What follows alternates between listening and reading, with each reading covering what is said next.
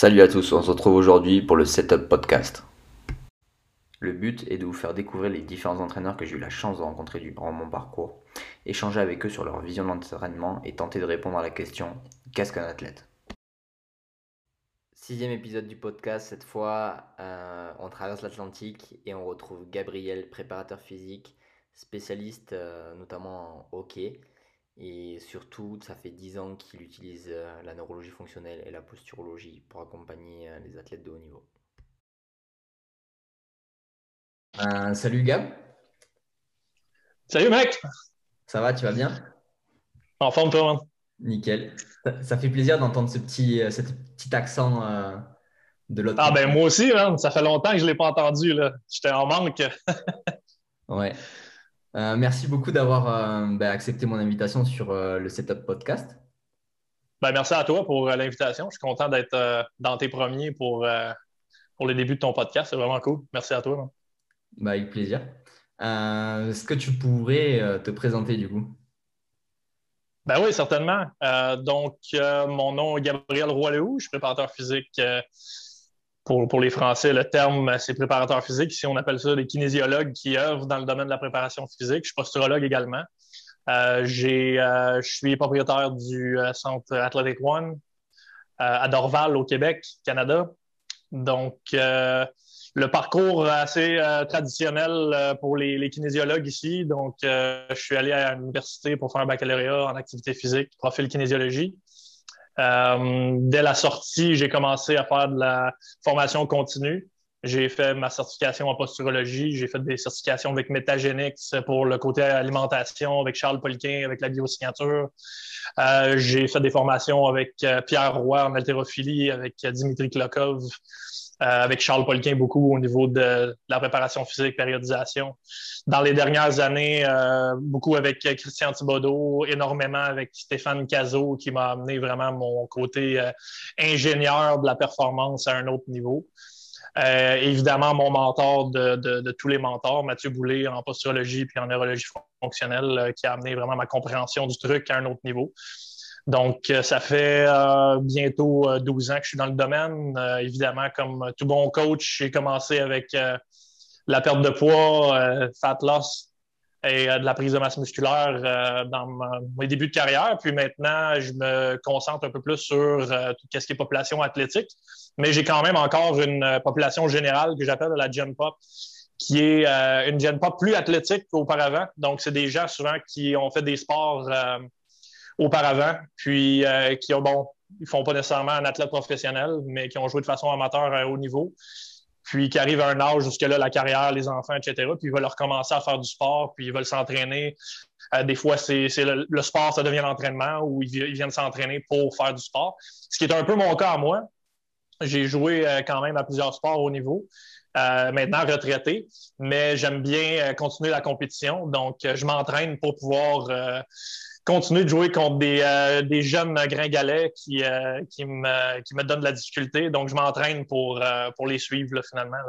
Donc, c'est un peu l'idée d'Athletic One, c'est prioriser évidemment tout ce qui est développement athlétique sous toutes ses formes, mais également d'ajouter à travers ça la, la, la, tout l'entraînement des, gens qui disent qu'ils veulent se remettre en forme, que ce soit pour la perte de poids, la prise de masse musculaire, je les, je les prends, puis on les entraîne, puis on fait les mêmes tests qu'on ferait avec des athlètes de haut niveau. Donc, euh, c'est vraiment cool parce que ça crée une dynamique où que les athlètes de haut niveau s'entraînent avec euh, soit des, jeunes qui sont là pour d'autres objectifs complètement, mais qui ont nécessairement un peu le même, euh, le même entraînement, si on veut, d'une certaine façon, ou le même, le même encadrement, si on peut dire.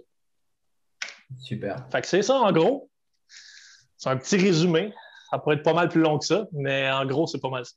Ouais, c'est compliqué de, de, résumer chaque fois euh, les présentations.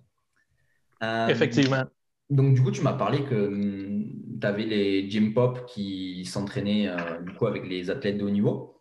pour toi, c'est quoi un athlète? Et écoute, un athlète, c'est d'abord une spécialité. Hein. Donc, euh, c'est déjà quelqu'un qui a choisi de faire euh, un sport plus spécifique. Il y a des athlètes qui font plusieurs sports en, plus jeune âge, souvent. mais c'est déjà, on va voir qu'ils ont des, euh, des réflexes, une coordination. On va voir un jeune âge qu'il y a des habiletés motrices qui sont plus développées que d'autres. Donc, à la base, au niveau de ma perception d'un athlète, c'est quoi? C'est des bébites un peu plus, un peu plus extraordinaires de la façon qu'on va les traiter que les gens qui viennent, qui sont plus sédentaires et qui vont rechercher des entraînements, comme on mentionnait tantôt, plus traditionnels.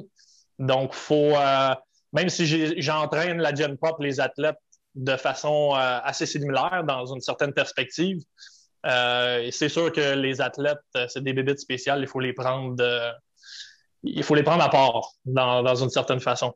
Donc, c'est sûr que d'un point de vue, euh, évidemment, de la spécialité, comme on mentionnait, mais avant même de parler de ça, on peut parler euh, de la portion physique. Donc, moi, je vais toucher en tant que préparateur physique, mais il y a la portion mentale également, que même si on n'est pas euh, des, des gens qui sont formés pour la préparation mentale, il va y avoir un aspect avec le coach, étant donné qu'on passe tellement de temps avec ces gens-là, euh, il y a une certaine euh, tâche de ce côté-là où il faut euh, faire le relais quand on n'a pas un travail multidisciplinaire avec des gens qui sont là pour, la préparation mentale. Il y a l'aspect nutrition qui va être évidemment différent que la population générale parce que les demandes physiologiques vont être différentes.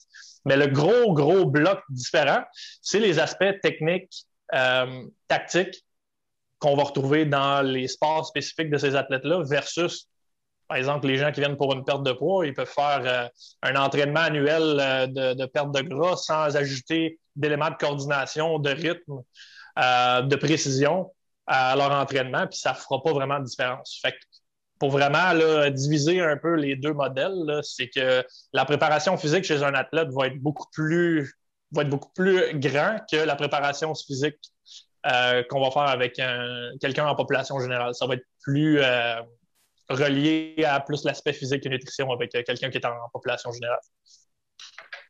Ouais, top. C'est le fameux euh, au bon endroit, au bon moment et le bon geste. Le fameux timing, exactement. Ouais. Euh, bon, il y a un autre élément également que j'ai oublié de mentionner, mais il y a le facteur positionnel chez les athlètes. Donc, dans les sports d'équipe, qui sont les sports avec qui je travaille le plus, il y a un élément de position qui va évidemment ajouter à la spécialité du sport. Euh, à prendre en compte, évidemment. Chose qu'on n'aura pas avec euh, quelqu'un en population générale ou même avec un, jeune athlète la plupart du temps. Ouais. si tu pouvais me résumer ta philosophie d'entraînement, qu'est-ce qu'elle serait? Oui, la, la philosophie A1. C'est ça.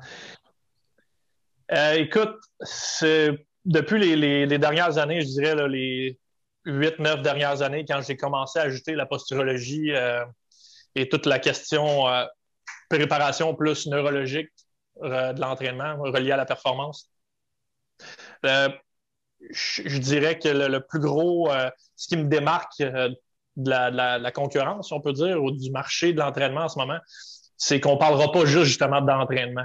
On va parler de surtout ce que vous appelez euh, en Europe, et j'adore ça, c'est la réathlétisation.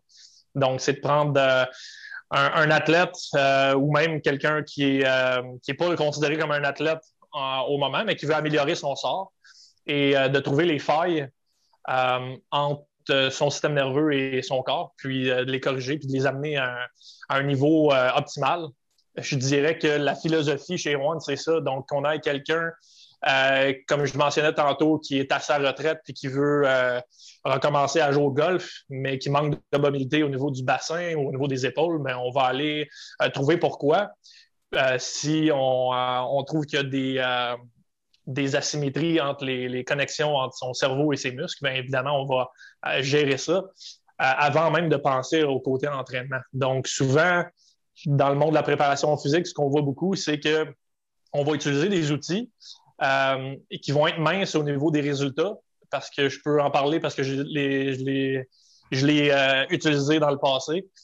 Euh, donc, on va faire des, étirements, on va faire des exercices de mobilité, mais on, travaille que le muscle et on ne travaille pas finalement le, système nerveux central, donc tout, l'ordinateur qui contrôle ces muscles-là et le geste au final. Donc, la grosse différence dans la philosophie, c'est ça c'est l'aspect neurologique euh, pour le mouvement, mais ultimement pour la performance, parce que les gens sont là pour des résultats. Donc, euh, réathlétisation, si on peut appeler ça comme ça, euh, je pense que les gens vont reconnaître le mot. ensuite, ça va être dans la, façon que j'amène la réathlétisation, évidemment, qui va être très particulier. les objectifs, donc des objectifs clairs avec le client on prend beaucoup de temps à faire des, tests, recueillir du data pour. Euh, tu le sais comment c'est, Gaël, les gens arrivent, euh, même les athlètes de haut niveau, puis euh, Ah, je vais être plus fort, Ah, je vais être plus puissant, Ah, je vais être plus vite, ou il faut, que je perde du poids avant ma compétition, etc. Puis quand on passe les tests, on s'aperçoit souvent que au final, ben, les objectifs que le, client ou l'athlète se sont fixés dans leur tête, puis la raison qu'ils sont devant toi, ben, c'est pas nécessairement l'objectif qui devrait être l'objectif principal du moment présent. Donc, de cibler les objectifs vraiment précisément en faisant des tests, également en discutant avec l'athlète. Euh, je pense que c'est ce qui démarque aussi. Souvent, ce que j'ai vu dans le passé pour avoir travaillé dans le multiple gym, avoir de multiples entraîneurs autour de moi, euh, c'est le client arrive, euh, je veux être plus agile dans mon sport, OK, on va faire de l'agilité. On ne fait pas de tests, on, on n'évalue pas euh, les qualités physiques pour savoir c'est quoi qui manque. Si, vraiment il y a un problème d'agilité, qu'est-ce qui manque à cette personne-là, à cette athlète-là, pour euh, gagner en agilité? Des fois, ce n'est pas nécessairement de faire des mouvements d'agilité qui vont nous faire gagner en agilité. Ça peut paraître un peu bizarre pour les gens qui nous écoutent, mais c'est la réalité. Euh, donc, réutilisation, objectif défini très clairement, la batterie de test très spécifique, euh, et évidemment, euh, le, passer, euh, ce que je dis tout le temps à mes clients, c'est d'utiliser le chemin le plus court pour aller vers les résultats qu'on veut obtenir. Donc, c'est en fait, c'est maladroit un peu comme, phrase, mais c'est une façon vulgarisée pour le client. Mais pour les, les, préparateurs physiques, pour les entraîneurs, pour les coachs qui nous écoutent, c'est vraiment de faire en sorte d'optimiser les résultats dans le temps qu'on a et d'optimiser au maximum. Donc, c'est multifactoriel, l'optimisation, évidemment, mais il faut absolument euh, prendre euh, en compte tous ces facteurs-là et essayer d'aller chercher la meilleure information, euh, d'avoir testé ça auparavant, puis d'amener ça à un autre niveau. ce qui va faire la différence entre le meilleur coach et le coach qui va peut-être avoir peut-être moins de clientèle, moins bon résultat, ben c'est celui qui se pose tout le temps la question pourquoi je sélectionne tel paramètre, pourquoi je fais tel test? Euh, pourquoi cet athlète-là, je vais faire tel mouvement alors que l'autre athlète pour le même sport, pour le même objectif, il va falloir que je fasse autre chose? Donc, de, toujours justifier un peu qu'est-ce qu'on fait, on finit par se remettre en question. Puis ça, c'est, je pense, les bases de la vie pour pouvoir euh, accomplir de, grandes choses, c'est tout le temps se remettre en question. Euh, rester ouvert, évidemment, à d'autres alternatives, mais définitivement, de avoir les meilleurs résultats le moins de temps possible pour un athlète, c'est c'est la base, en fait. Donc, euh, la philosophie One, vraiment réathlétisation au départ avec la posturologie et euh, l'aspect neurologique de l'entraînement. Euh, définition des objectifs clairs avec des tests spécifiques et meilleur résultat en moins de temps possible. Évidemment, les gens vont dire Ouais, mais là, ça veut dire que tu vas faire pousser tes athlètes en fou dans le gym et tu vas risquer de les blesser. Non, c'est évidemment en prenant en compte que si on a fait de la posturologie, qu'on a euh, amené une meilleure connexion avec le corps, qu'on a une meilleure proprioception, un meilleur système vestibulaire, euh, que nos organes sensoriels prennent l'information de façon adéquate, bien, qu'on va arriver pour charger sur les bords, quand on va arriver pour euh, pousser la machine, la machine va pouvoir le prendre. Évidemment, on risque jamais l'athlète au dépend d'aller plus vite puis d'avoir des meilleurs résultats.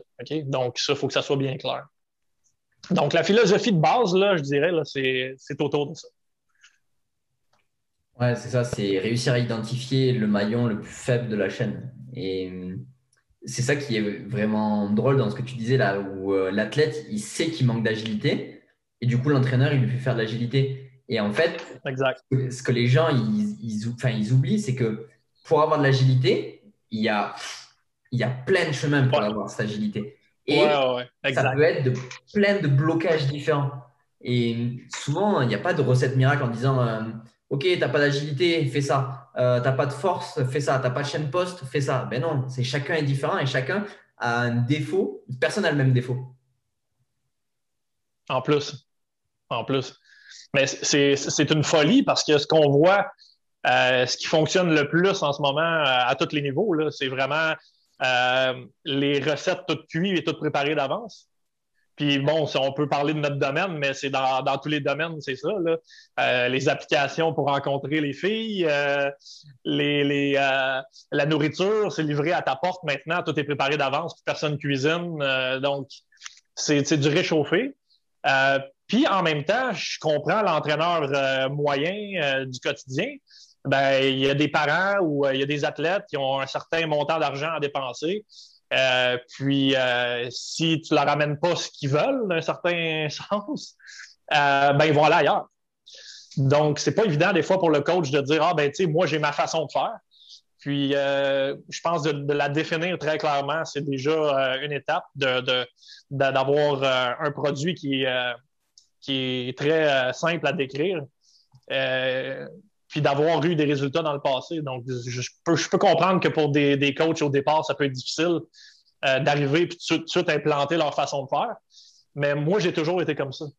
Moi, c'était, on va y aller de ma façon. Puis, si tu veux pas y aller de ma façon, ben écoute, je vais te référer quelqu'un d'autre, tu sais, parce que sinon, à la fin de la journée, euh, de négocier tout le temps, euh, on, on, arrive à rien. Tu sais, tu t'appelles le plombier pour faire des réparations chez vous, puis euh, pendant qu'il est en train de faire les réparations, tu lui donnes des conseils ou pour lui dire que ah, le tuyau devrait passer à tel endroit au lieu de tel endroit, puis lui il dit écoute, je fais passer le tuyau là, tu as des risques que ça repète.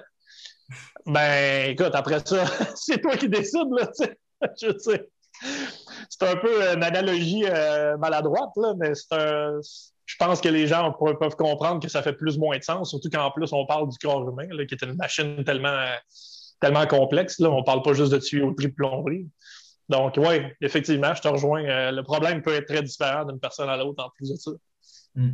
Oui, et forcément, ça demande du temps, ça demande de l'expérience et ça demande, ben, comme tu disais, de la remise en question. C'est qu'on peut se tromper et dire Ah, mais je pensais que c'était ça, et... mais il ne faut pas se tromper bêtement et foncer dans les choses. Il faut réussir à apprendre. Exact. Euh, tout à l'heure, tu disais que hum, tu avais beaucoup d'athlètes de plusieurs niveaux différents, euh, du jeune jusqu'à l'élite euh, adulte. Quelle différence tu prends en compte entre ben, les kids, ou d'ailleurs ça fait un moment qu'on n'a pas vu de story là où tu as tes, entraînements avec et avec l'athlète, l'athlète qui est en, en NHL. Oui, effectivement. Euh, écoute, ça, va recommencer à partir de la semaine prochaine. Puis évidemment, je vais amener le, marketing sur les réseaux sociaux à un autre niveau dans la prochaine année. Donc, on devrait voir des trucs euh, assez cool avec les jeunes. Euh, ma plus jeune, quand elle a commencé, elle avait 6 ans. juste pour donner un exemple. nous, les athlètes, ça n'a pas d'âge, là, vraiment. Plus jeune on peut les avoir, mieux c'est.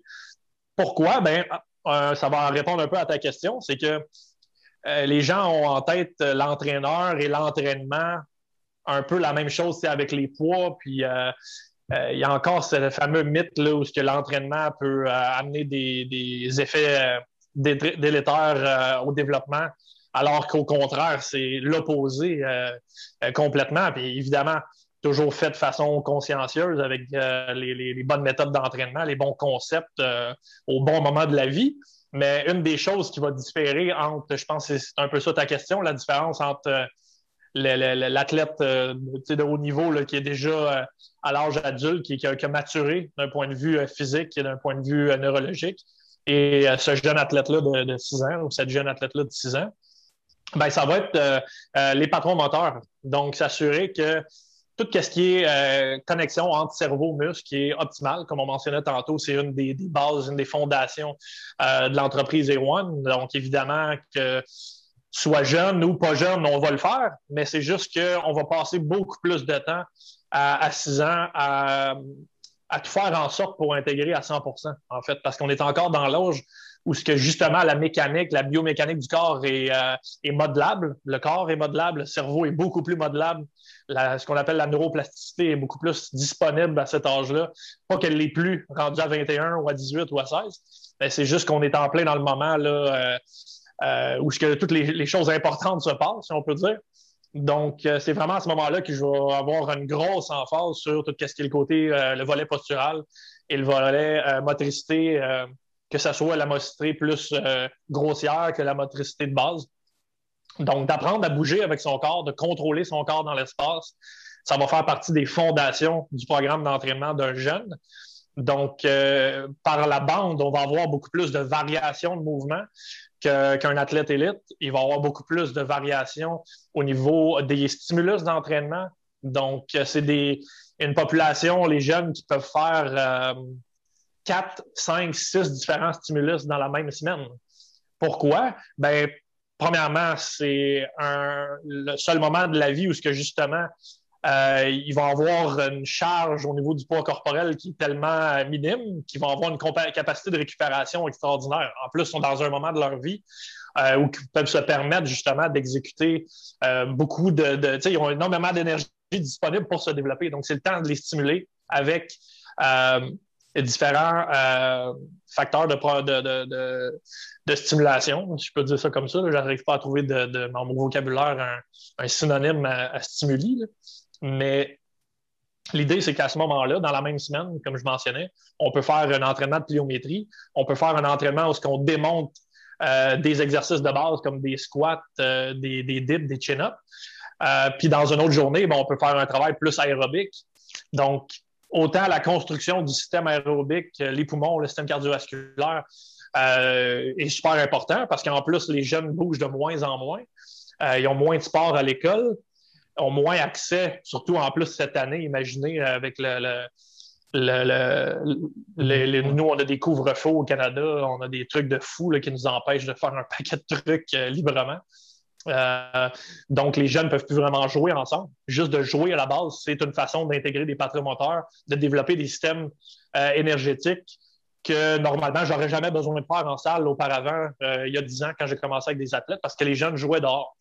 Euh, donc aujourd'hui, c'est très différent. Donc c'est sûr qu'il y, a des choses qui ont changé, mais une grosse différence, c'est ça, entre les athlètes élites et euh, les jeunes, ça va être la, quantité de stimulus qu'on peut aller chercher euh, dans une variable de temps donné. Ouais, ou peut-être, j'allais dire, ces fameux modes de vie, enfin l'évolution des modes de vie, c'est qu'en fait, ils ne sont pas encore arrivés à, l'élite et donc du coup, on ne sait pas encore ce qui va se passer avec avec les athlètes élites dans 10 ans. Tellement ça. Tellement ça. Tu as tellement raison quand tu dis ça, Gaël. Puis c'est une folie, euh, j'imagine, vous avez la même chose en France pour d'autres sports, mais ici, c'est le hockey. C'est une religion, carrément. Euh, peut-être comme le foot ou le, football euh, ou le rugby chez vous ou le tennis, même à la limite. Les parents sont, sont fous. ils vont envoyer les enfants avec des coachs pour travailler les habiletés au niveau des mains. Une autre journée, c'est pour faire du power skating, donc pour travailler le patin.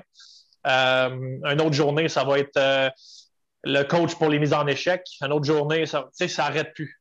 Ça n'arrête plus, c'est tout le temps sur la glace. Euh, puis après ça, moi, je reçois ces kids-là pour de l'entraînement en salle. Puis on fait des, des, des genres d'exercices de, coordination, des exercices de attraper une balle, aussi simple que ça. Puis les enfants ne sont pas capables de le faire. Là c'est pas des jokes que, je vous raconte là. Euh, c'est, déplorable à quel point le développement moteur des enfants, plus ça avance, pire il est. Donc, on doit faire des conneries euh, monumentales puisque euh, c'est définitivement pas normal. Donc, on arrive avec des athlètes hyper spécialisés déjà en très jeune âge. on va en reparler, je pense, tantôt, là, mais ça, pour moi, c'est, vraiment là, c'est, criminel. Dans une certaine mesure, c'est criminel. Euh, les. Euh, il n'y a, pas assez de, coachs comme nous ou de, monde dans le domaine de l'activité physique qui n'en euh, parlent pas assez. On devrait parler de ça à tous les jours parce que je continue à avoir des conneries continuellement où ce que les enfants sont tout le temps en train de faire la même activité physique. Puis bon, je dis ça pour le hockey, mais comme, je, comme je disais tantôt, pour les, gens qui jouent au baseball ici en Amérique du Nord, ben, c'est qu'il y a du baseball à l'année. On ne fait plus autre chose. Donc, il y a un autre aspect que je peux mentionner au niveau euh, du, profil d'entraînement entre l'élite et euh, le jeune athlète, à part la variation euh, et la, fréquence. Et évidemment, on va plus travailler en vitesse qu'en force. ça ne veut pas dire qu'on ne fera pas des mouvements parce qu'on n'aura pas des charges. Chez un athlète, un jeune athlète comme ma jeune fille que vous voyez souvent sur les réseaux sociaux, ben, elle squatte maintenant son poids corporel. Elle paye 55 livres. Mais bon, si elle squatte son poids corporel à 6 ans ou à 7 ans, ben, quand elle va avoir 16 ans, elle va encore squatter son poids corporel si elle continue de s'entraîner. Donc, gros avantage par rapport à quelqu'un qui n'aurait jamais fait d'entraînement. Elle, va avoir stabilisé un poids euh, toute sa, toute sa, pendant son développement. Puis je dis ça, elle va, squatter son poids corporel. D'après moi, elle va squatter bien plus que son poids corporel rendu à, 14, même 13 ans. Euh, donc, euh, évidemment, comme, je mentionnais, l'idée, ça va être quand même de prioriser dans la fréquence, dans le volume d'entraînement, euh, plus de tâches motrices qui vont impliquer de la vitesse. Donc, des accélérations, des mouvements de pliométrie, euh, de l'exécution d'une tâche motrice en, euh, fast-forward, donc en, rapidité. Donc, euh, pour habituer le cerveau à développer le, speed reaction, donc le temps de réaction.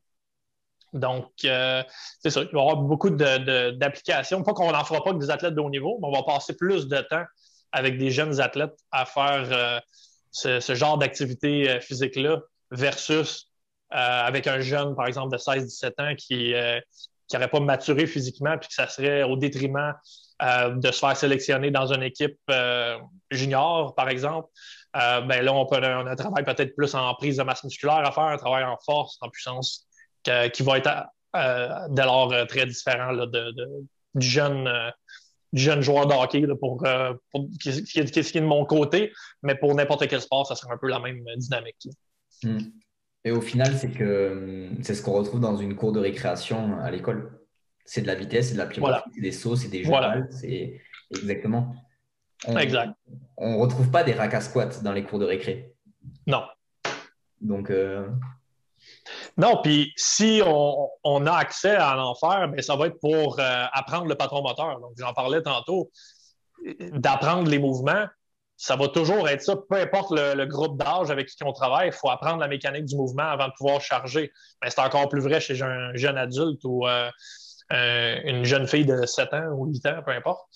Euh, c'est juste d'apprendre la mécanique, de mettre une barre sur les épaules, peu importe le poids de la barre, puis d'apprendre à, bien, à bien bracer le mouvement, qu'on appelle en anglais, donc à bien. Euh, c'est quoi le mot en français? Intégré. Bordel. Euh, scinder, si on peut dire. Scinder l'abdomen avec tous les muscles du corps, s'assurer qu'on a de la stabilité dans un mouvement. dissocier, du coup. Oui, aussi, la dissociation. Donc, ça va être un des éléments qu'on va ajouter dans les programmes. Mais euh, bon, oui, la vitesse avant, avant tout à cet âge-là, chose qui devrait être développée euh, à l'extérieur des centres d'entraînement. Je m'attends, moi, à arriver avec un athlète qui a déjà développé ses, ces euh, qualités physiques-là, mais c'est n'est pas fait. Donc, il faut tout reprendre le travail à zéro la plupart du temps. C'est dommage, mais on s'est rendu ça. C'est rendu ça. Euh, donc, quoi d'autre? Ben, dans la pliométrie, je ne sais pas si c'est quelque chose que ça va intéresser les gens. J'imagine que, ça peut intéresser. Il, y a, trois phases, en fait, que je vais développer dans la plio versus quand j'arrive avec un athlète de haut niveau, que je m'attends encore une fois que ce soit des, éléments qui soient déjà implémentés. Euh, donc, la, première phase d'un contact pliométrique, ça va être la phase d'absorption. Donc, je vais évidemment vouloir de la stabilité. Donc, souvent, je vais pouvoir passer euh, un, exemple que je vous donne, là, euh, peut-être des fois deux mois d'entraînement juste à faire de l'absorption parce que les capacités physiques du corps de ce jeune enfant-là n'ont jamais fait de mouvement de pliométrie. Donc, il faut vraiment apprendre à absorber avant de générer de la force. Donc, ça va être pour le premier élément. Par la suite, on va travailler tout ce qui est le côté restitution. Donc, un coup qu'on a absorbé de l'énergie, il faut être capable de la restituer, il faut être capable de la conserver dans les articulations. Euh, puis par la suite, générer euh, de la puissance, de la vitesse, peu importe, la force. Euh, ça va être le côté expression du mouvement. Donc, la direction, s'assurer qu'il y, a du rythme dans l'exercice, euh, qu'il y a de la coordination entre les différents, euh, les différents euh, portions du corps. Donc, ça va être des, trucs qu'on va coacher en salle, qui devraient à la base, comme tu le sais, être appris de, façon plus naturelle, que, plus organique, si on pourrait dire. Mais encore là, c'est des éléments qu'il faut, qu'il faut coacher maintenant parce que les, les jeunes ne sont pas capables de les faire. Ouais, c'est ça. Mais c'est euh, Triphasic Training de Cal qui en parle beaucoup. Ouais. Mm-hmm. Qui en parle beaucoup, ouais. Ouais, j'adore ça, entraînement triphasic. Une périodisation un peu particulière, mais très applicable pour le sportif. Oui, c'est ça. Euh, tu parlais beaucoup de, dire, euh, de ce qu'on faisait de certaines choses qui étaient criminelles avec, euh, avec les jeunes. Qu'est-ce qui, d'après toi, tu vois trop souvent et qui est surcoté et pas efficace? Parce que tu disais, la philosophie de Awan, c'est de prendre le chemin le plus court et le plus efficace. Ouais. Et qu'est-ce que toi, tu vois qui, que tous les jeunes font, mais qui, euh, au final, c'est surcoté et c'est pas assez efficace.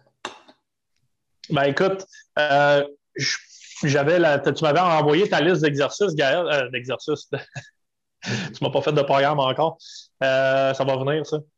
tu m'avais demandé de décrire un peu bon, la différence entre les jeunes puis l'élite. Je t'ai parlé beaucoup des jeunes. Est-ce que tu voulais que je te parle un peu de la vision au niveau de l'élite avant de te répondre à ta question suivante? Ouais, si tu veux. Si tu veux OK. Ben, euh, brièvement, je te mentionnerai parce que je, l'avais identifié quand même comme une, portion importante euh, de l'entrevue. Donc, euh, je reviendrai à ta question après ça. Ça va? Oui, pas de souci. Donc, pour tout ce qui est élite, du côté de mon approche, la, la, différence vraiment entre les deux, si on parlait tantôt de patron moteur, de coordination, de motricité, de, pliométrie, de vitesse avant force euh, ou gain de, masse musculaire, de trucs comme ça, euh, avec l'élite, ça va être quand même euh, d'identifier les qualités physiques qu'on a à développer pour le sport spécifique. Donc ça, ça va être vraiment majeur en termes de différence entre le jeune ou ce que, bon, à la limite, je me fous carrément de c'est quoi ton sport présentement parce que le but, c'est de te rendre à un niveau où ce que j'ai même plus besoin de me poser la question qu'est-ce que tu as intégré, qu'est-ce qui, qu'est-ce qui, euh, qu'est-ce qui fonctionne chez toi, qu'est-ce qui ne fonctionne pas. On est vraiment rendu à un niveau du top de la pyramide ce qu'on fait vraiment de la performance. Donc, mon idée, c'est vraiment que les athlètes, je suis en train de bâtir présentement un jeune âge, qu'on puisse atteindre des niveaux que j'ai jamais atteints. En fait, j'espère que ce sera ça dans les prochaines années euh, avec les, jeunes qu'on bâtit présentement. Donc, pour des élites qui ont déjà normalement une bonne base, ça va être vraiment d'évaluer les qualités physiques, comme je mentionne. Fait si on a 6, 8, 12 semaines dans un été pour entraîner, par exemple, dans mon cas, c'est beaucoup de joueurs de hockey. Euh, puis le, gros problème, c'est euh, la force musculaire. Donc, on arrive dans les coins de patinoire, puis la personne se fait bousculer par les, euh, par les joueurs plus physiques ou plus gros que, lui. Ben, à ce moment-là, on va identifier probablement un été où on va concentrer nos énergies à augmenter la masse musculaire, augmenter la force relative.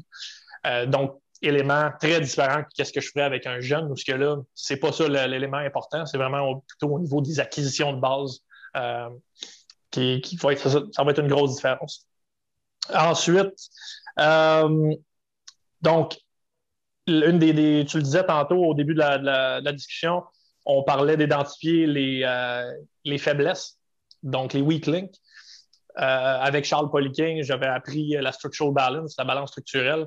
Donc, c'est un des systèmes qu'on utilise.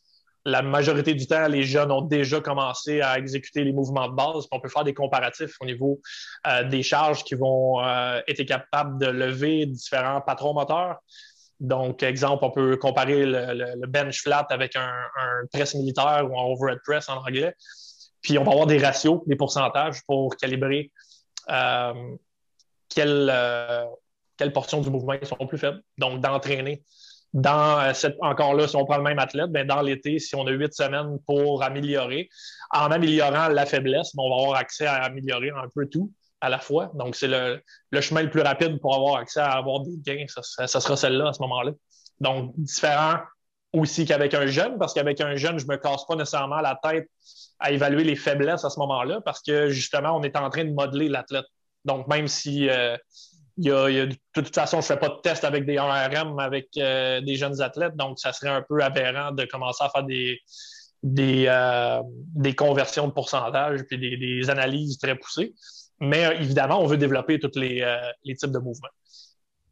ensuite, avec les élites, on va parler beaucoup plus de périodisation long terme. Donc, on a déjà une idée avec les tests qu'on fait, quel genre d'athlète on a en face de nous. Contrairement à un jeune où ce qu'on est en train de le développer euh, vers sa structure finale, ben, avec l'athlète euh, qui, arrive et qui est déjà en âge plus de maturité, euh, ben là, il va falloir organiser nos prochaines années. C'est quoi qu'on va obtenir comme résultat? Donc, il va y avoir une différence au niveau de la planification long terme entre les jeunes et l'athlète plus élite, si on peut dire. Ça revient après ça, évidemment, aux trois piliers. Euh, donc, pour moi, la pyramide, c'est vraiment de s'assurer qu'au euh, niveau postural, on a un équilibre morphostatique complet. On a également l'aspect nutritionnel, euh, bon, mental que je parlais tantôt, mais pour la sphère physique, la sphère que je contrôle, il va y avoir la réathlétisation et la portion entraînement, donc tout le volet euh, ingénieur de l'organisation de l'entraînement, de la périodisation, de la programmation, qui va être très différent chez un athlète élite que d'un jeune. Comme je mentionnais tantôt, un jeune, ça va être vraiment la fondation des mouvements. Un athlète élite, ben, on espère que la, fondation l'a déjà maîtrisé. Si ce n'est pas maîtrisé à 100% ben, on va ajouter des petits tweaks. Donc, on va aller chercher les, manques à gagner, puis on va s'assurer d'avoir euh, un, équilibre optimal pour pouvoir euh, ensuite aller chercher le volet de la performance qui va être le top de la pyramide. Donc, vraiment une approche. si on regarde la pyramide d'apprentissage, on est vraiment à la base avec les jeunes, puis on est, euh, on est en haut avec l'athlète de haut niveau. Donc, maintenant, je reviens sur ta question. Tu me demandais euh, par rapport à un, truc qui, que je trouve criminel un peu là, dans le monde de l'entraînement présentement? Je dirais que j'ai un peu répondu tantôt, mais on peut développer un peu ensemble, euh, Gaël. C'est vraiment la, spécialisation. Euh, euh, puis pas juste en bas âge. Hein. C'est sûr que c'est criminel, c'est mortel en bas âge, mais à tout âge, en fait. Si vous voulez garder, puis je, peux prendre comme exemple un peu moi et mes amis, on a un peu le même groupe d'âge, la mi-trentaine. Euh, puis à un moment donné, c'est une question de temps. On a moins de temps à, même si tu es, quelqu'un qui aime faire beaucoup de sport puis qui, est bon dans plusieurs sports, il faut t'en choisir un ou deux parce que tu ne peux pas tous les faire. Euh, mais ça va avoir un impact. Parce que si tu ne travailles pas, euh, par exemple, le tennis qui va être plus coordination un humain, ben, puis tu as, beaucoup de pliométrie également au tennis. Mais quand j'arrive pour faire un transfert de ces habiletés-là dans un autre sport, comme par exemple le hockey, ben il va voir que je m'entraîne en salle pour garder mes acquis que j'avais quand je faisais du tennis, pour garder un minimum de forme physique euh, et euh, pour le, un, autre sport comme le hockey. Donc, c'est le bordel, pas juste pour les, jeunes, mais également pour euh, les gens qui sont, qui sont plus vieux. Puis quand on arrête de faire des, activités qui nous demandent au niveau de, de coordination, de précision, etc., bien évidemment, il ne faut pas s'attendre à ce qu'on conserve ces niveaux-là. Ces niveaux-là vont descendre. Donc, je pense que la spécialisation, la sur-spécialisation, c'est vraiment le truc qui m'embête le plus euh, présentement dans, euh, dans, le sport, dans l'entraînement, dans le milieu de la préparation physique. En plus de nous amener beaucoup trop de clients au final. C'est un peu, c'est un peu bizarre de dire ça, mais j'aimerais ça à faire, avoir à faire moins de posturaux avec des jeunes enfants ou que leurs yeux ne convergent pas puis qui ont deux pieds complètement asymétriques, puis que finalement, tu regardes ça et tu dis, OK, je sais quel travail je peux faire avec cet athlète-là, mais si on avait une intégration euh, sensorielle plus adéquate dès le départ, je pourrais faire ce que j'aime vraiment faire, c'est-à-dire faire de la performance, au lieu de juste rester dans la fondation continuellement. Donc, euh, ouais, j'espère que ça répond à la question euh, que tu m'avais posée. Totalement. Bah après, on est, c'est presque euh, obligatoire de passer par ces fondations et comme euh, on les perd de plus en plus, au final, je pense que notre travail il va de plus en plus se concentrer sur, euh, sur les fondations. Absolument. Oh, oui. Et c'est, notre devoir de le faire parce qu'en ce moment, il n'y a personne d'autre qui semble se rendre compte que c'est, c'est, une catastrophe monumentale. Donc, oui, définitivement. C'est, le futur, mon ami.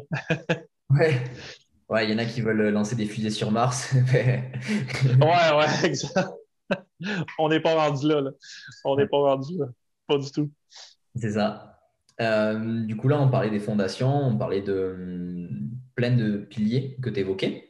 Euh, sur quelle sphère de l'entraînement tu agis en tant que préparateur physique? Parce que forcément, tu t'es entouré de plein de professionnels différents. Mais toi, en tant que préparateur physique, sur euh, quelle sphère tu agis avec tes athlètes C'est vraiment multiple. Euh, parce que autant maintenant j'ai un chapeau de, directeur d'entreprise, euh, de chef d'entreprise, je suis propriétaire, donc euh, c'est sûr que j'ai fallu que je délaisse certains éléments que j'aimais faire, dont la nutrition. Mais à un moment donné aussi, tu ne peux pas être spécialisé dans chacun des, des domaines de la préparation physique. Donc déjà, juste de maîtriser, par exemple, la périodisation pour les athlètes, euh, l'entraînement athlétique, euh, je pense que c'est un, giron euh, unique à lui-même. Et je me concentre sur cet aspect-là qui inclut évidemment tout le côté organisationnel du client, de l'athlète quand, il arrive nous voir. Le, côté de la périodisation, dont toute l'organisation inclut la périodisation, inclut la programmation d'entraînement, donc le choix d'exercice des paramètres d'entraînement. Périodisation, pour les gens qui connaissent un peu moins, ça va être plus le, si on peut dire, le contrôle, euh, le contrôle optimal des variables de volume et d'intensité à travers le temps, pour aller chercher, évidemment, comme on disait, les meilleurs résultats. C'est vraiment le, plan de match. On, souvent, je donne l'analogie, les gens qui ne connaissent pas, euh, tu as un plan d'affaires pour une entreprise, ben, le plan d'affaires euh, de l'entraîneur, c'est la planification d'entraînement qui nous permet d'organiser un peu les différents objectifs dans le temps et les différentes phases d'entraînement qu'on devra euh, parcourir pour atteindre ces objectifs-là. Donc, euh, ça, ça situe vraiment à la, fondation de mon travail. Évidemment, la réathlétisation, euh, tout le, volet, tactique, évidemment, même si j'œuvre beaucoup dans le, dans le domaine de hockey, puis je m'y connais quand même beaucoup, je n'interviens pas dans cet aspect-là parce que c'est pas pas mon domaine. J'ai des gens avec qui je travaille qui sont beaucoup plus outillés que moi, puis même à la limite le côté technique. Euh, ce qu'on va faire au point de vue technique dans la salle d'entraînement, ça va être des, jeux euh, d'apprentissage pour essayer de corriger des éléments qui vont donner au côté tactique, euh, au côté technique, pardon, un coup rendu dans le sport. Donc, exemple, si on veut améliorer la coordination entre le, palais du hockey et le, contrôle des mains et des yeux, ben, on va donner des exercices en salle qui vont pouvoir donner à cet élément-là. Donc, ça, ça va être une tâche euh, connexe à, mon travail du quotidien, quoique je n'irai pas travailler avec un athlète sur la glace, euh, sa prise de décision, puis son lancer frappé. Par contre, on a des tests qu'on peut faire sur la glace euh, pour avoir de l'information qui vont nous donner des stratégies et des éléments à travailler plus spécifiquement. Donc, un peu comme quand on fait l'évaluation en entraînement, les gens qui me parlent, les coachs qui sont sur la glace vont pouvoir venir me voir, me dire, regarde, lui, plus coup de patin, coordination entre le côté droit et le côté gauche. Euh, lui, c'est ah, c'est euh, il lève la tête et il parle la rondelle. Euh, un autre, ça peut être son temps de réaction quand il vient pour prendre un tir, c'est trop lent. Donc, tous ces éléments-là vont être pris en compte dans la préparation physique. Donc, ça commence évidemment à faire beaucoup d'éléments. je ne pourrais pas toucher, en plus de ça, à la nutrition, la préparation mentale. Euh, puis euh, aller sur des appareils technologiques comme le Renault Tracker qu'on a au, euh, centre. je vais essayer de déléguer puis donner ça à d'autres. Mais le quotidien d'un préparateur physique, ça pourrait être tout ça. Si j'avais pas en plus le, gym à gérer, ça, pourrait être de toucher à tous ces éléments-là, définitivement. Oui, hmm. Ouais, parce que hmm, les gens, ils ont du mal à s'imaginer qu'il y a un parallèle entre hmm, le gym et les habiletés techniques. Souvent, quelqu'un les mauvais tennisman disent euh, j'ai un mauvais coup droit. Eh ben, fais des coups droits, fais des coups droits, fais des coups droits. Un skieur, ils, vont lui dire euh, j'arrive pas à skier vite. Eh ben, fais des lignes droites, des lignes droites, tu vas t'habituer à la vitesse. Ou, euh, exact. Plein, plein d'exemples. Alors que ben, si en fait ben, son coup droit, c'est qu'en fait c'est sa coordination à humain qui est pas bonne de ce côté-là, eh ben, il ne pourra jamais nous faire des coups droits. Ou au contraire, d'autres éléments où ses yeux, il ne voit, pas, voit pas la balle. Donc, il ne pourra jamais nous faire un coup droit de ce côté-là. Tu as tout compris, Gaël. Et ça, aussi, c'est criminel.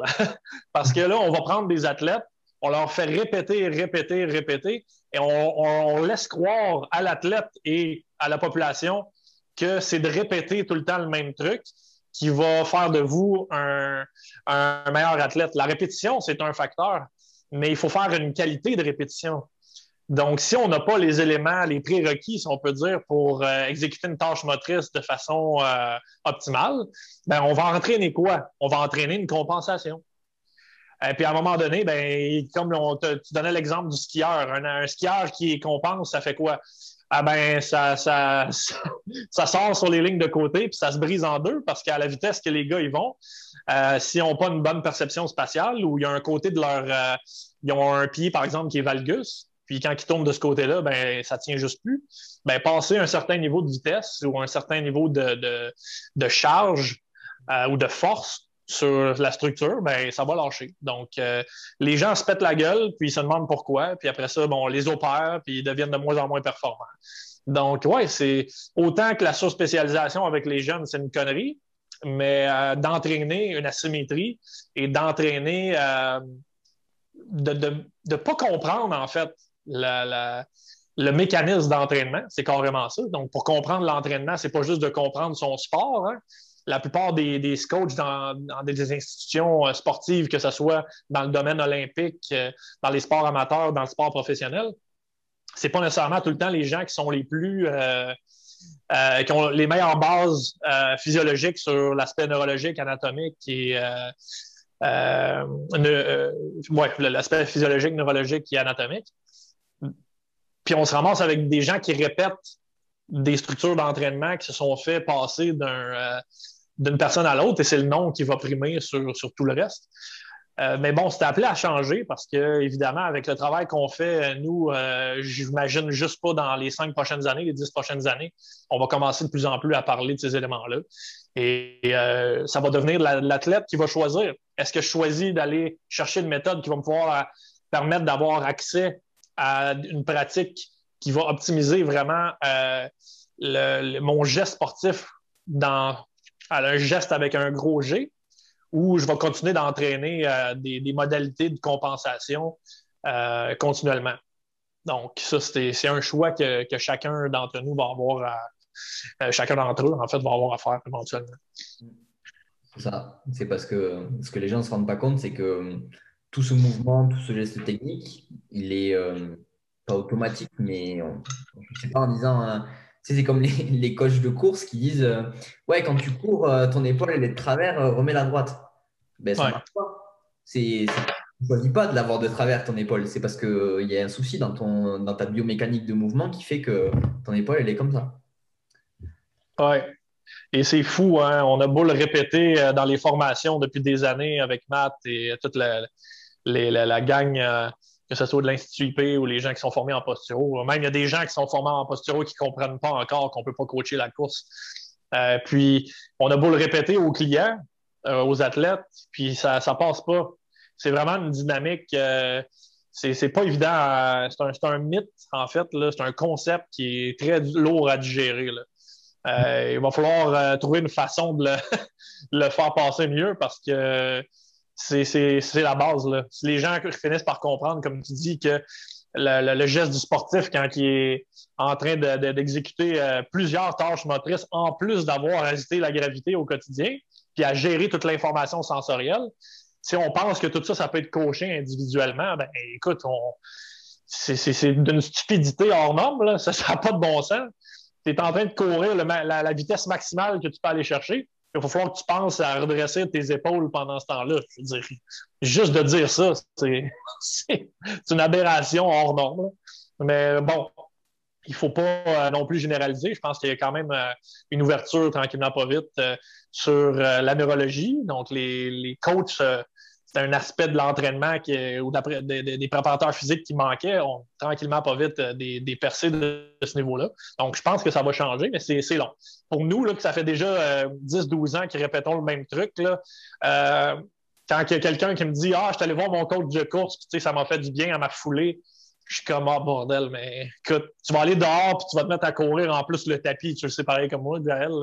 On s'entend que c'est pas le même patron de course, c'est pas la même restitution, c'est pas la même absorption. Tu peux pas expresser ton mouvement de la même façon que quand tu cours sur du gazon, du sable, du, euh, du béton ou quoi que ce soit.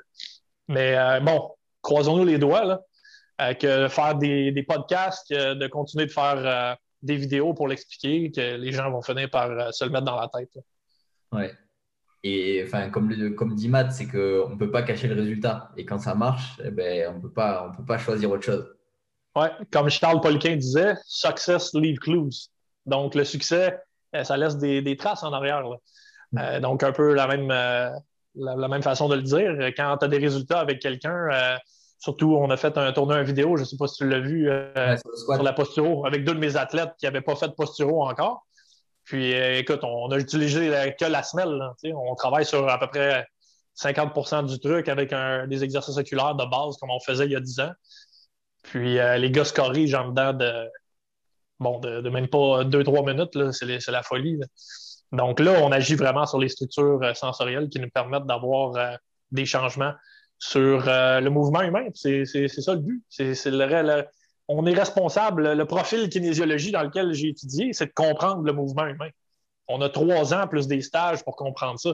Puis on n'apprend pas ces genres de trucs-là. On n'apprend pas ces concepts-là. Donc, imagine euh, comment on est loin derrière. On a du chemin à faire encore. Ouais, c'est ça. Mais bon, petit à petit, les gens ils vont s'en rendre compte que de faire euh, ben oui. tous les jours ben une minute d'exo oculaire, ça, vaut mieux que chaque fois une heure à essayer de contrer son épaule qui bascule, ça marche mieux. Exact, exact. Ouais, ça. C'est. Ouais, on est en... le chemin, on est en chemin. Euh, tu parlais euh, donc euh, de la préparation physique et de l'aspect technique. quel rôle, toi, tu, ou quelle place tu mets à la préparation physique dans le sport de l'athlète, enfin, dans, avec l'athlète dans sa semaine, par exemple? Tu veux dire la fréquence ou le volume d'entraînement de l'aspect technique? Ou plutôt l'importance pas, le, pas la fréquence en termes d'organisation euh, hebdomadaire. OK, bon, ouais, je comprends. Euh, ben écoute, c'est un peu comme on mentionnait tantôt.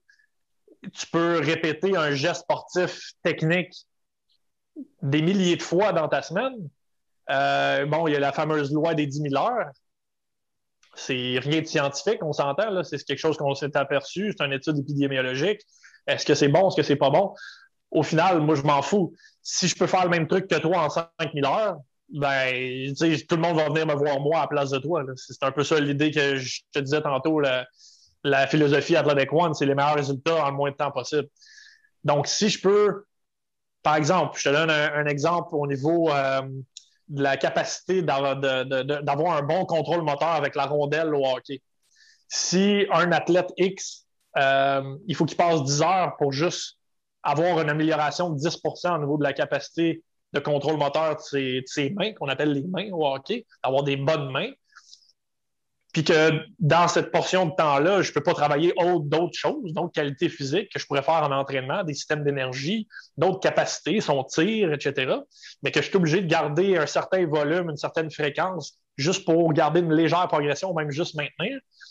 Mais que je trouve au final une façon de faire le même truc, mais en moitié de temps qui, va dire non à, cette façon de fonctionner-là?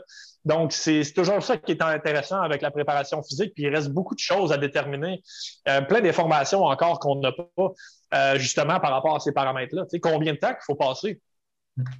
On ne le sait pas. La, réponse, c'est qu'on ne le sait pas. Euh, pour une personne, peut-être que ça va être ça va être 10 heures par semaine. Pour une autre personne, ça va être peut-être une heure. Qu'est-ce qui fait que chez une personne, c'est 10 heures, puis un autre, c'est une heure?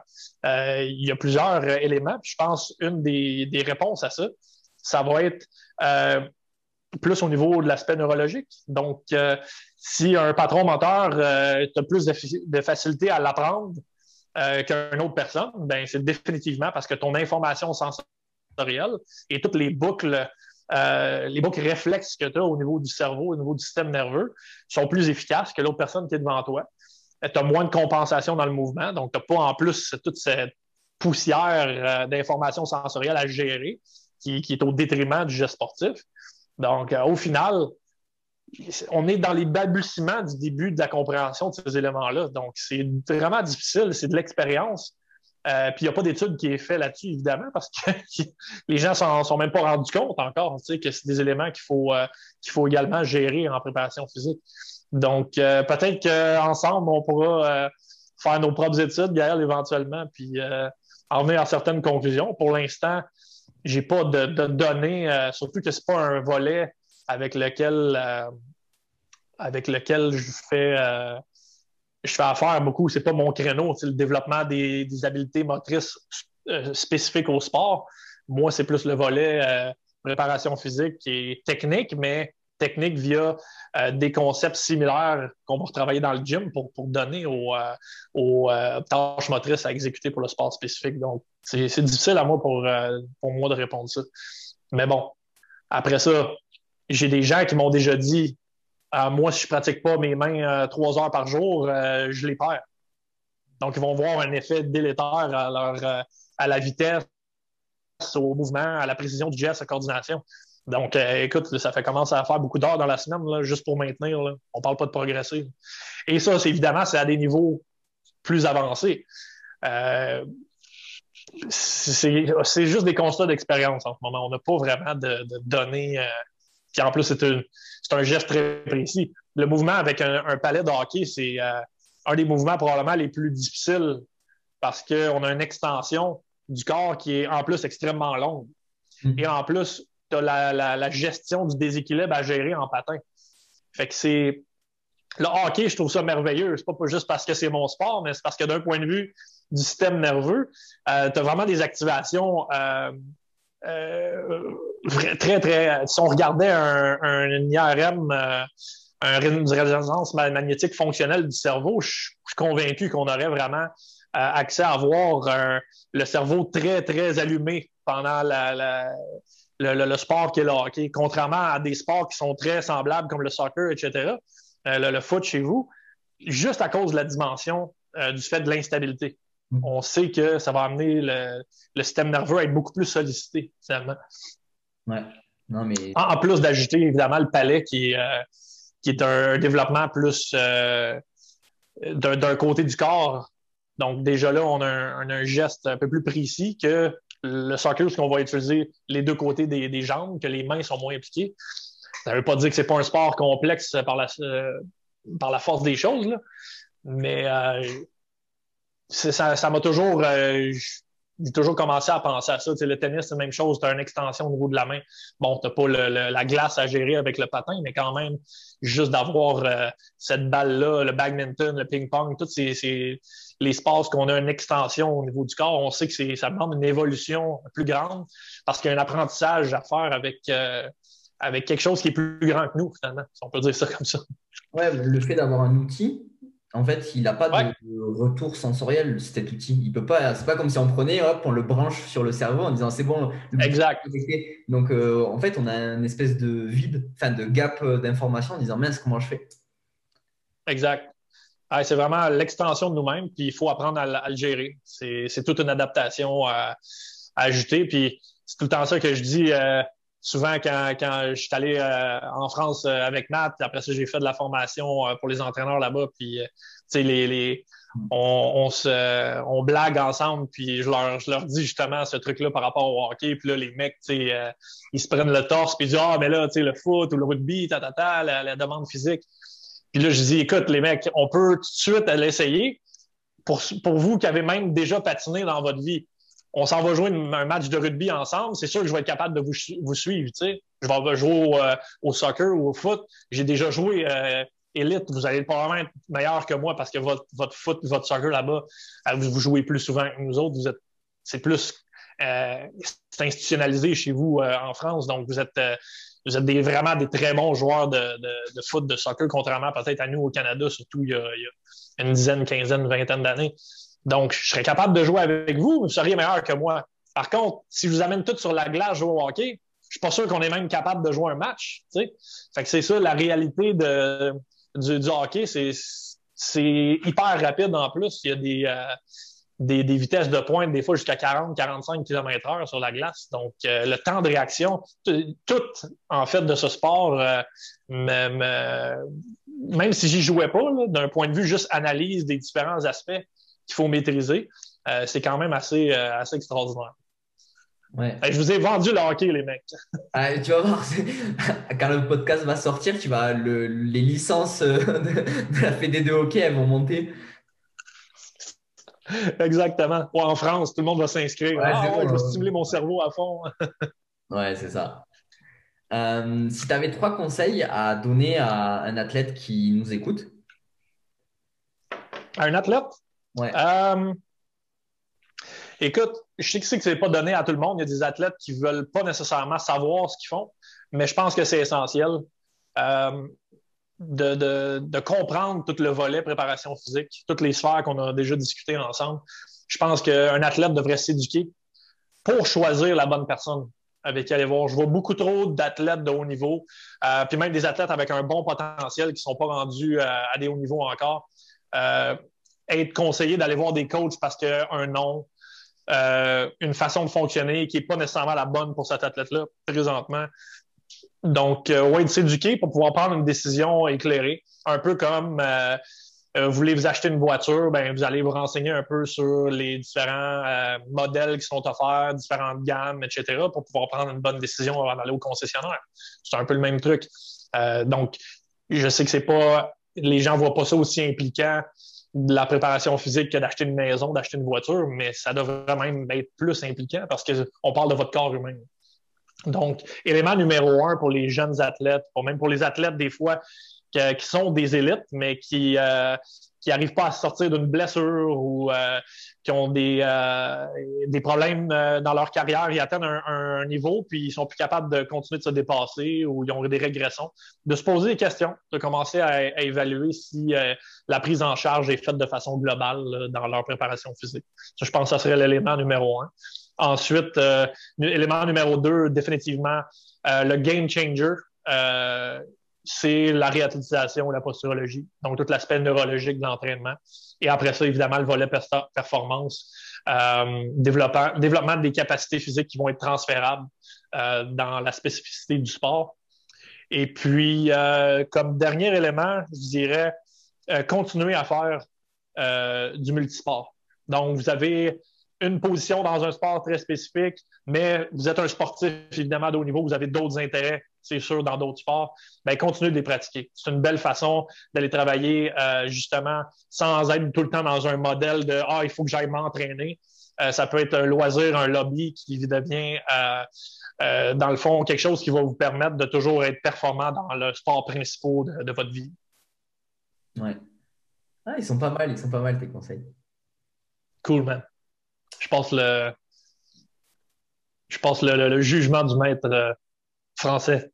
On va pas, va pas aller là-dedans. Je, je suis pas, je suis pas encore là.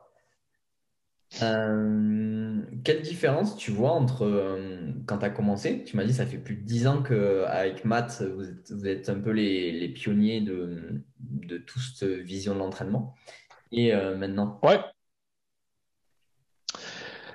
la quantité d'informations, je pense, Gaël, au début de ma carrière, euh, pour, euh, exemple, aller faire une formation à Charles Poliquin, qui était déjà très connu à ce moment-là, euh, il n'y avait pas grand-chose sur Internet.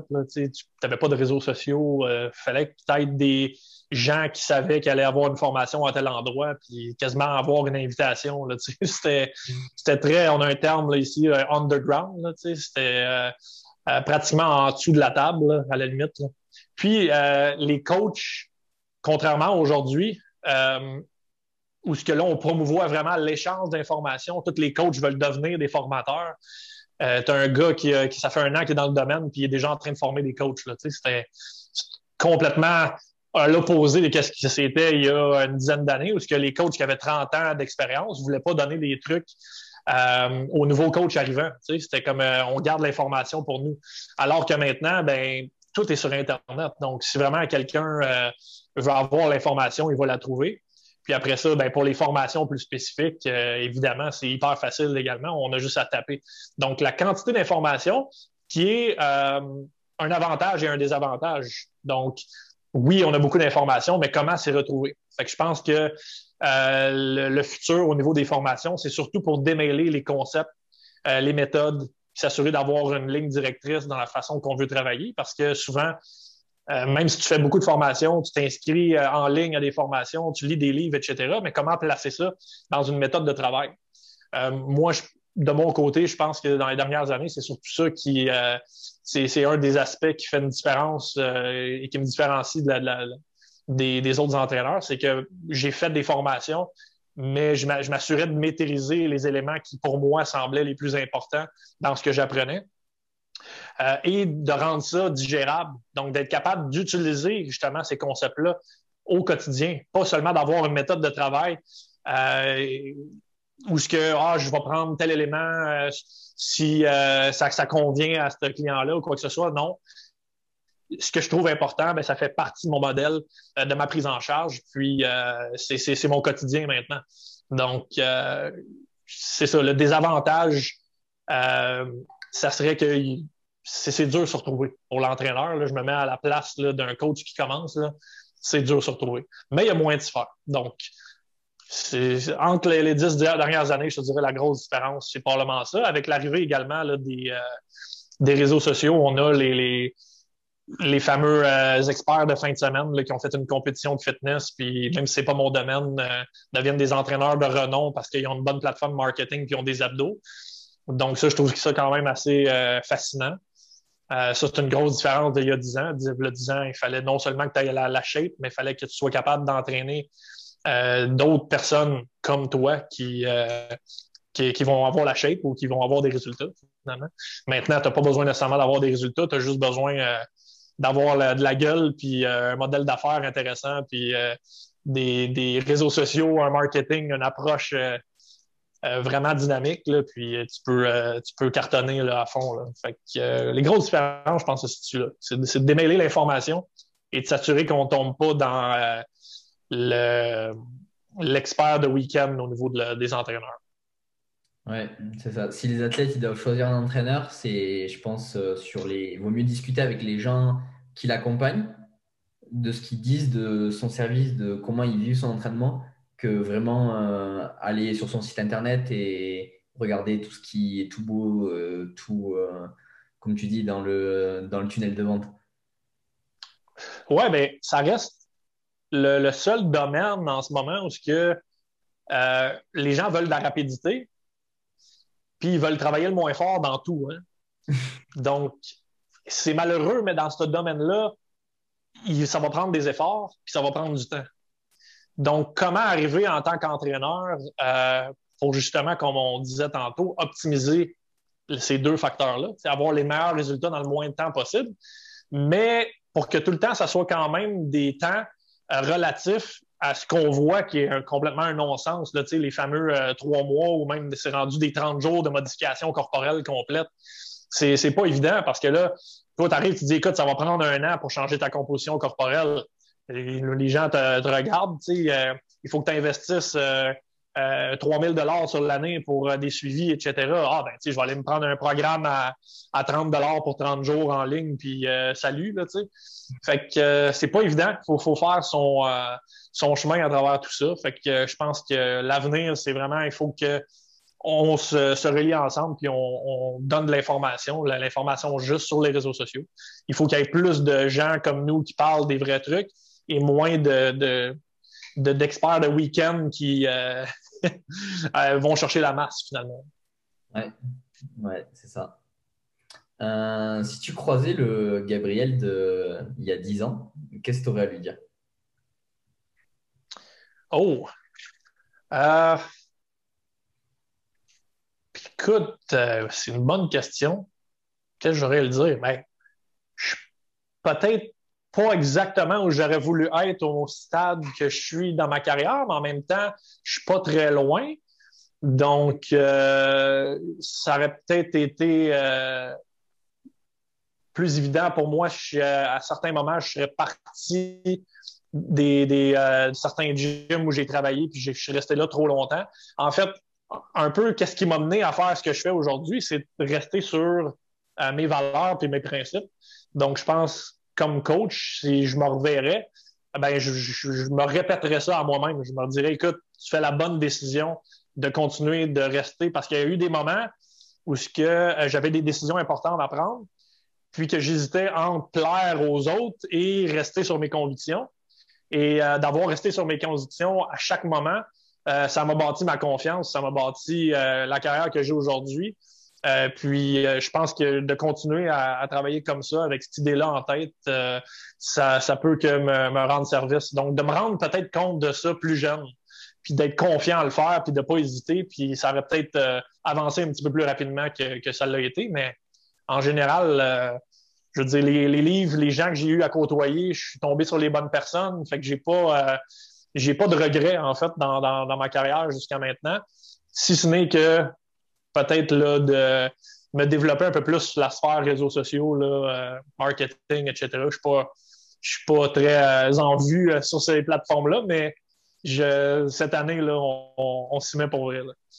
Ouais, mais il faut choisir. C'est soit tu fais, soit tu fais de l'entraînement et de la prépa physique, soit tu fais des, des réseaux sociaux. C'est exactement ça.